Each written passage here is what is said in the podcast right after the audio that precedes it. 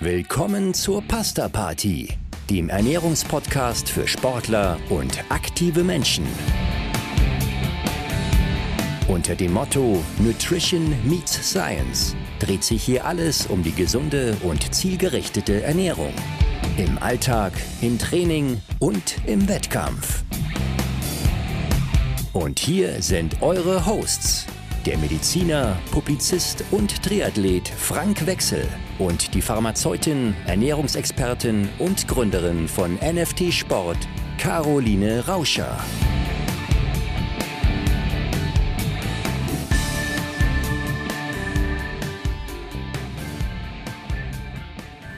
Hallo Caro, jetzt muss ich mal ganz ketzerisch fragen, wie sagt man immer euch? Hilau oder Alaf? Jetzt erwischst du mich eiskalt, also weder noch, weder noch.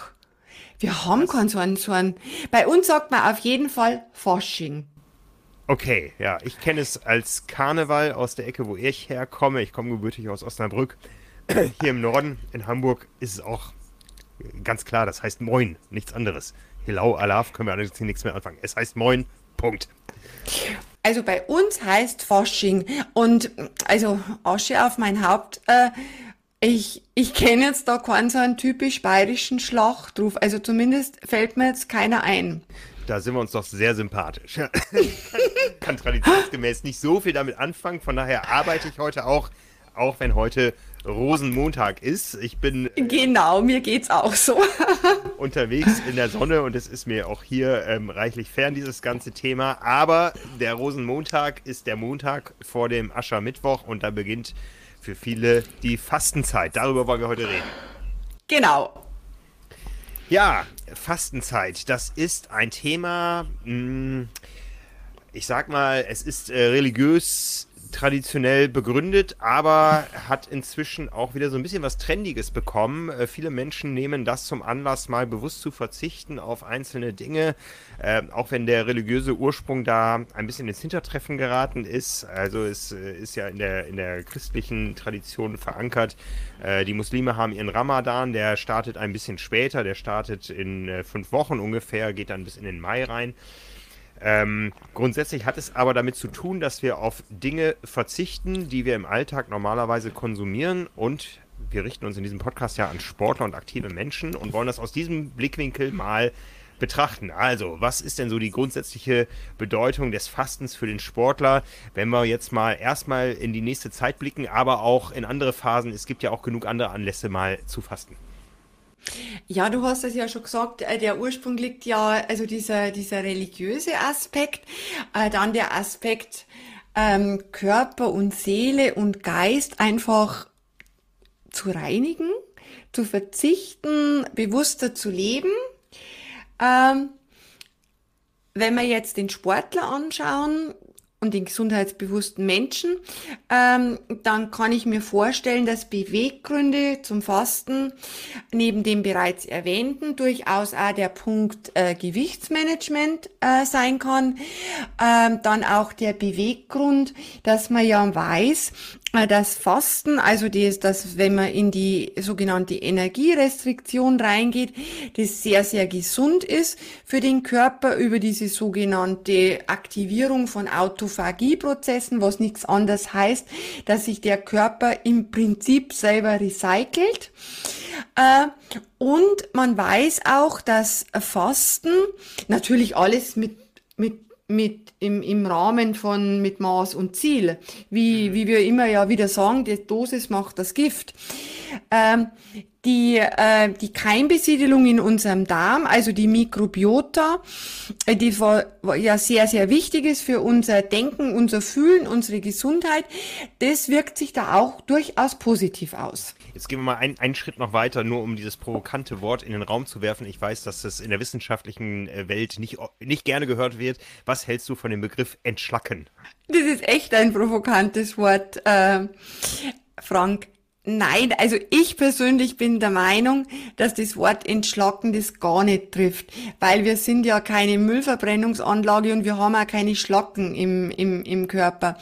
Ich würde es eher auf den auf den Bereich, wie wir vorhin gesagt haben, Autophagie, auf das Recyceln ähm, von Strukturen, Strukturen abbauen, Strukturen neu verwerten. Es ist kein Müll, sondern es ist was, was vielleicht nicht mehr so ganz funktionell ist.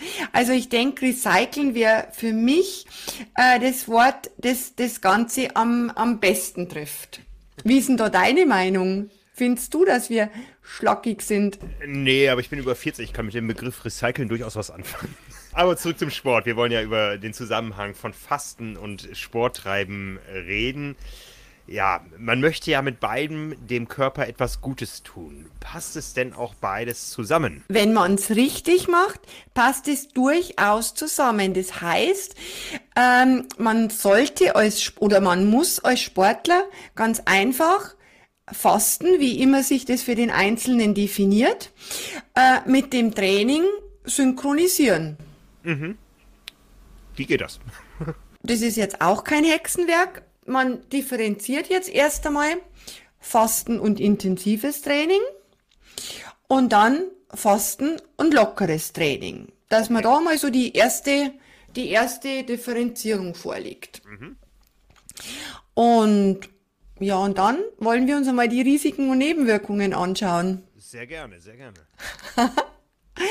also beim intensiven Fasten, äh, nicht beim intensiven Fasten, beim Fasten, im intensiven Training, äh, ja, das ist ein bisschen, das ist der schwierigere Part, weil es ist ja so, ähm, damit, ähm, damit das Training optimal umgesetzt werden kann, sollte ja ausreichend Energie zugeführt werden. Mhm. So, das ist einmal der wichtige Punkt. Und es sollte auch über den Tag hinweg ausreichend Energie zugeführt werden. Mhm. Ansonsten wird zum einen der Trainingsreiz wirklich suboptimal umgesetzt, wo man jetzt sagen kann, da kann ich jetzt leben damit. Aber ähm, so ein suboptimale Versorgung, wir reden jetzt immer über den ganzen Tag, ähm, ist halt auch eine Herausforderung fürs Immunsystem, für den Eisenstoffwechsel, weil wir haben es ja in dem Beitrag über Eisen schon erwähnt, über verschiedene Wege sich damit die Eisenaufnahme verschlechtert und äh, auch entzündliche Prozesse gefördert werden. Entzündliche Prozesse wollen wir nicht haben, ist einfach schlecht. Also das wären einmal so die Risiken und Nebenwirkungen. Und äh, wenn ich jetzt sage, ich möchte es aber trotzdem machen, dann würde ich persönlich äh, schauen, dass ich die Einheit an sich, also vor, während und nach der Einheit wirklich optimal versorge und dann im Nachgang gegebenenfalls ins energetische Defizit gehe. Mhm. Oder ich mache so, dass ich sage, gut, intensive Trainingstage, die versorge ich adäquat, dass das passt. Und an dem Pausentag oder am Lockern, da gehe ich ins negative, also in die negative Bilanz. Ähm, da fühle ich mich dann auch hungrig, das macht dann auch nichts, das ist alles gut so. An dem Tag verliere ich dann das Gewicht, wenn ich es beispielsweise fürs Gewichtsmanagement heute machen möchte und äh, verliere dann auch stetig an Gewicht. Aber wenn ich wenn ich mit Training kombiniere, muss ich mir immer anschauen, wie mache ich es, damit ich keinen Schaden setze oder zumindest Schadensbegrenzung fahre? Mhm, mh. Gut, die Fastenzeit, wie wir sie verstehen, von 40 Tagen, die ist ja eher ein Verzicht auf, ich sag mal, Luxus in der, in der Ernährung. Ja. Also viele verzichten auf Fleisch, auf Alkohol, äh, auf Süßigkeiten. Ähm, da geht es ja gar nicht erstmal darum, äh, in ein energetisches Defizit reinzugehen. Also es lässt sich durchaus vereinbaren mit dem Training, wie du es gerade beschrieben hast. Ja, lässt sich, also finde schon, dass sie das ein, äh, wenn sie das vereinbaren lässt. Und wenn ich wirklich bloß auf diese, auf diese Luxus, Luxusgüter, wie du gesagt hast, äh, verzichte, dann ist ja null Problem. Mhm, mh. Jetzt haben wir eben über so ein paar Risiken gesprochen im Verhältnis zum, zum intensiven Training. Wie sieht es denn bei anderen Trainingsmaßnahmen aus? Also da wird ja durchaus sehr bewusst der, eine äh, Karenz von gewissen Grundnahrungsmitteln oder Nährstoffen äh, eingeplant in Verbindung mit, mit Trainingseinheiten, um ähm, den Trainingseffekt zu steigern, was eben bei den intensiven Einheiten nicht so funktioniert. Ja, genau. Und zwar, das wäre dann die, die Kombination Fasten und lockeres Training. Weil ich kann das, äh, kann das auch anders überschreiben und kann sagen, ja, das ist wunderbar für die Train-Low-Einheiten zu umsetzen. Was bedeutet das? Das bedeutet Trainingseinheiten mit niedrigen Speichern an Kohlenhydraten und keine Zufuhr an Kohlenhydraten, Querstrich Energie, während einer bestimmten Zeit des Trainings. Also Fettstoffwechseltraining können wir auch sagen. Und äh, das passt ja wunderbar in das, äh, in das Konzept dann mit rein. Das funktioniert am allerbesten morgens, weil man eh schon eine lange Nahrungskarenz hatte in dem Moment. Ähm, mhm. Schließt das jegliche Nahrungsaufnahme vor dieser Einheit aus? Also vor der Einheit auf jeden Fall. Also wenn man jetzt sagt, ich möchte es wirklich richtig, richtig, richtig machen, äh, dann äh, würde ich vor der Einheit nichts an Nahrung zu mir nehmen, nichts an Süßstoffen, sonst was, wenn dann Wasser, ungesüßten Tee oder, oder schwarzen Kaffee und sonst wirklich nichts. Okay. Und dann geht es, wie du sagtest, schon locker zur Sache. Wie lange ist denn da maximal zu empfehlen? Ähm, da muss ich sagen, da bin ich immer sehr vorsichtig. Ähm, ich würde sagen, 60 bis 90 Minuten maximal. Und da kann man dann auch ruhig schon ein bisschen ein Fahrtenspiel mit einbauen, wenn es eben vom Körper her gut geht. Aber 90 Minuten mit dem leeren Speicher, ohne Zufuhr vorher, ohne Zufuhr währenddessen, äh, denke ich, sind 60, 90 Minuten absolut vertretbar, weil wenn man mit dem leeren Speicher an Kohlenhydraten in die Einheit reingeht, dann äh, springt sowieso diese ganze Signalproteinkaskade, die eben für die Entwicklung des Fettstoffwechsels maßgeblich ist, die springt dann eh sehr schnell an. Mhm, mhm. Okay.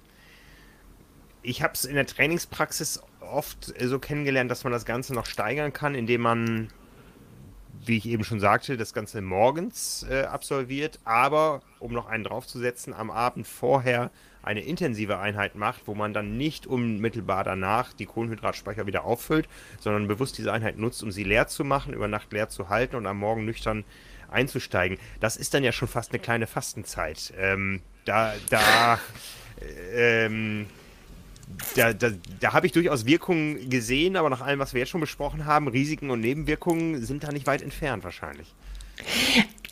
Ja, ja und nein, Frank. Also der Ansatz, der ist so, als wenn du eine Studie nachgebaut hättest. Also ich, also richtig gut. Ähm, wenn man jetzt sagt, du versorgst diese vorgelagerte intensive Einheit, also am Vortag. Die versorgst du richtig gut. So, dann hast du aus der den maximalen Nutzen rausgeholt. Ähm, dann machst du so, äh, dass du diese Einheit nachher ähm, zwar Kohlenhydrat reduziert, aber doch in Richtung Eiweißkomponenten versorgst, dann ähm, setzt du auch äh, setzt du auch die die Regeneration nicht aufs Spiel, Du machst halt kein sogenanntes Recharging, das heißt, du füllst die Speicher nicht auf, weil das ja in der Situation nicht gewollt ist. Aber trotzdem gibst du der Muskulatur, wenn man das individualisiert macht, das, was sie braucht, um eben den Trainingseffekt auch in Adaption, in Antwort perfekt, nicht perfekt, aber sehr gut umzusetzen. Und dann kannst du nachher, wo du ja gesagt hast, dann gibt's nichts mehr, wenn du jetzt in der Fastenzeit bist, dann könntest du theoretisch fasten, was natürlich schon Hardcore ist. Äh, oder man isst und verzichtet halt auf die Kohlenhydrate. Mhm, mh. Jetzt haben wir ja schon quasi so einen Mikrofastenzyklus besprochen. Gehen wir mal zurück ins Makro. Wir haben eben das Eiweiß erwähnt, das gehört einfach dazu, zur Regeneration und so weiter. Ähm, das ist sicher auch ein Faktor, den ich extrem im Auge behalten muss, wenn ich jetzt wirklich so eine klassische Fastenzeit, die für viele ja jetzt bald beginnt, wenn ich die durchmache und zum Beispiel auf Fleisch verzichte. Ja, das heißt, eine ähm, aus dem Alltag eigentlich gewohnte Proteinquelle nicht mehr da drin habe. Wie, wie verhält sich das so mit so einem Eiweißhaushalt über so eine begrenzte Fastenzeit von, reden wir wieder über die christliche Fastenzeit von 40 Tagen? Und ja. vielleicht. Also wenn ich jetzt bloß auf Fleisch verzichte, aber andere Quellen wie Eier, Milchprodukte, vegane Eiweißquellen, Tofu etc. zu mir nehme, da passiert gar nichts. Wenn ich natürlich in, in die Nulldiät reingehe und bloß Tee trinke, ähm, dann schaut die Sache schon ganz anders aus, weil ist halt total wichtig, ähm, dass halt gehen also ausreichend Eiweiß zugeführt wird, um halt auch äh, den Abbau von Muskeleiweiß entgegenzuwirken. Aber was noch viel wichtiger ist, dass der Herzmuskel nicht angegriffen wird. Also deswegen ist halt, ist halt äh, Vorsicht geboten bei diesen Crashkuren. Die gibt's ja zuhauf und die werden jetzt auch wieder wie Pilze aus dem Boden schießen. Äh, dass eben die, die Thematik, die Problematik ist der Abbau vom Muskeleiweiß, der mögliche Abbau vom Herzmuskel, wieder diese Beeinträchtigung des Eisenstoffwechsels, des Immunsystems und wenn ich dabei intensiver trainiere, auch der Knochen. Mhm, mh. Also da ist, ist, ein, ist ein wichtiger Punkt und man sollte sich natürlich anschauen, für wen gibt es denn da Kontraindikationen, für wen ist es nicht geeignet, dass man schon schaut, geht es für mich eigentlich, weil wenn man jetzt zum Beispiel chronische Erkrankungen hat, wie bloß als Beispiel äh, Bluthochdruck, Herzkrankheiten, auch psychische Erkrankungen, da sollte das Fasten in Kombination auch mit der körperlichen Belastung schon mit dem Arzt abgesprochen sein. Mhm. Auch bei Athleten oder Menschen, ähm, die in ihrer, in ihrer Historie mit Essstörungen oder Burnout-Probleme hatten, dass man sich das da überlegt. Oder schon ganz dünne Menschen, die halt so einen sehr, sehr niedrigen Körperfettanteil haben. Da gut überlegen, ist es nur ratsam für mich, dass ich Gewicht verliere? Schwangere sowieso. Also mhm. Schwangere würde ich jetzt definitiv nicht fasten.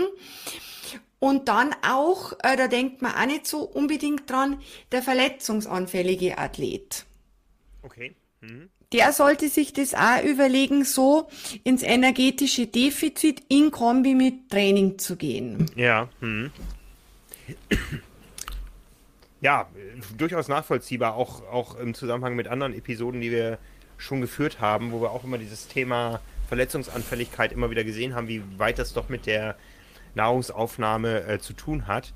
Ähm, ein Begriff, ähm, den würde ich gerne noch mit dir diskutieren, der bewegt sich so ein bisschen dazwischen, zwischen dieser äh, nüchtern Trainings, ähm, diesem nüchtern Trainingsregime, wie ich es eben erwähnt habe, auch wenn dieser Begriff von manchen Trainern nicht gerne gehört wird, äh, da geht es eher um eine Kohlenhydratrestriktion ähm, und ähm, und dem großen Fasten, wo man wirklich über mehrere Wochen das macht. Dazwischen gibt es noch was.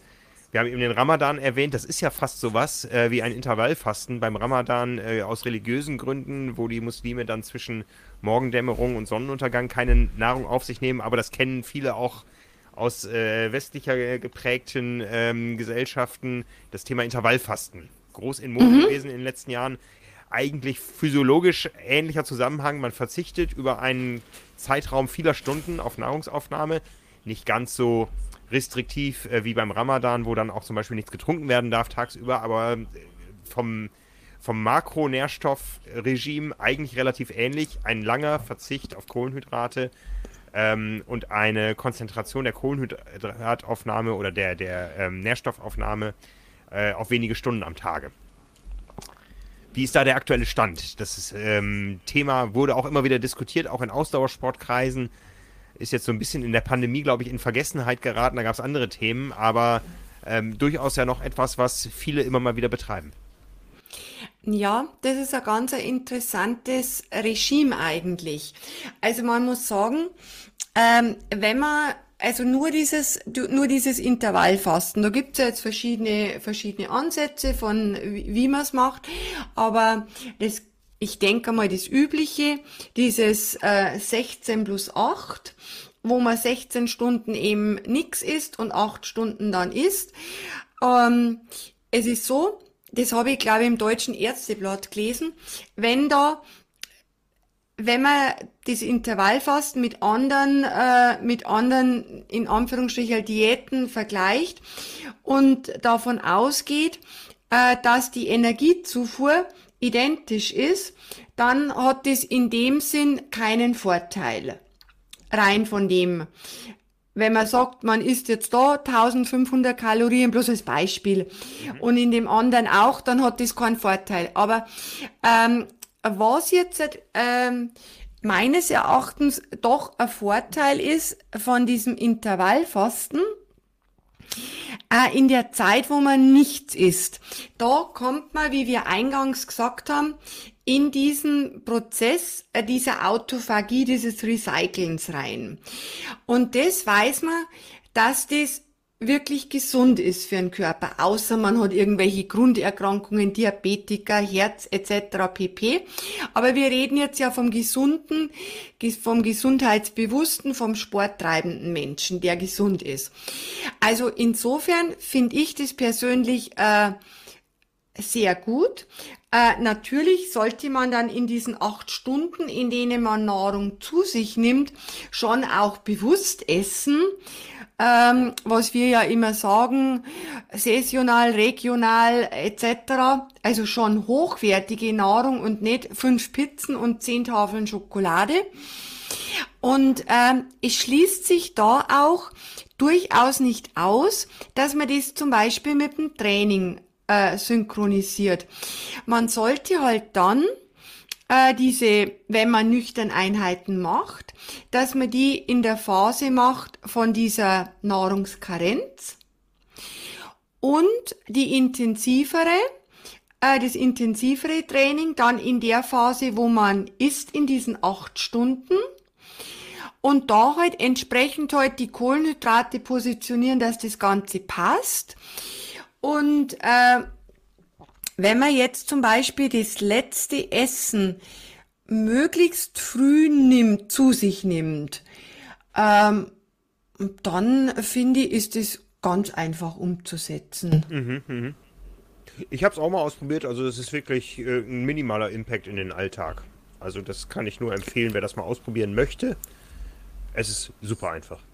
Ja, also ich muss sagen, ich finde das auch, ich finde das auch ganz, ganz eine angenehme äh, Geschichte und äh, es schließt sich, wie gesagt, durchaus mit dem Training nicht aus. Man sollte halt nicht in der, in der Phase, wo man nichts isst, äh, äh, hochintensives, äh, langes Training machen. Mhm. Gibt es andere Dinge, die sich mit dem Training ausschließen? Es gibt ja viele Crashkuren, die einem so angeboten werden. Also diese Crashkuren, ich bin überhaupt kein Freund von diesen Crashkuren. Äh, also Crashkuren und, und intensives Training, äh, äh, also das schließt sich meines, meines Erachtens einfach kategorisch aus. wenn man nicht Raubbau mit der, mit der Gesundheit treiben möchte. Genau, und dafür sind wir ja da, um eben genau das zu verhindern. Genau. Ja, ich glaube, ich muss gleich mein, äh, meine Lebensvitalität mal etwas recyceln und äh, zum Essen gehen. genau. Was nehmen wir noch mit nach Hause? Wir nehmen mit nach Hause, wenn, also wenn dieses Fasten mit der Intention Gewichtsreduktion einhergeht, unbedingt die Trainingsphase damit abstimmen, ähm, das Training wiederum mit der Ernährung abstimmen und das Ganze schon äh, zeitlich begrenzt machen, dass man jetzt nicht sagt, das ist ein Hype und ich mache das jetzt gleich das ganze Jahr durch. Mhm, mhm. Ich glaube, das kann jeder nachvollziehen. Der Hunger kommt irgendwann zurück, ja. Und genau, und der gerne isst. genau. Ja, wunderbar. Dann danke ich dir. Und äh, allen da draußen wünschen wir natürlich weiterhin guten Appetit und bleibt gesund. Und wir hören uns nächste Woche wieder. Genau, ich freue mich schon. Bis dann, Caro. Ciao, ciao. Servus.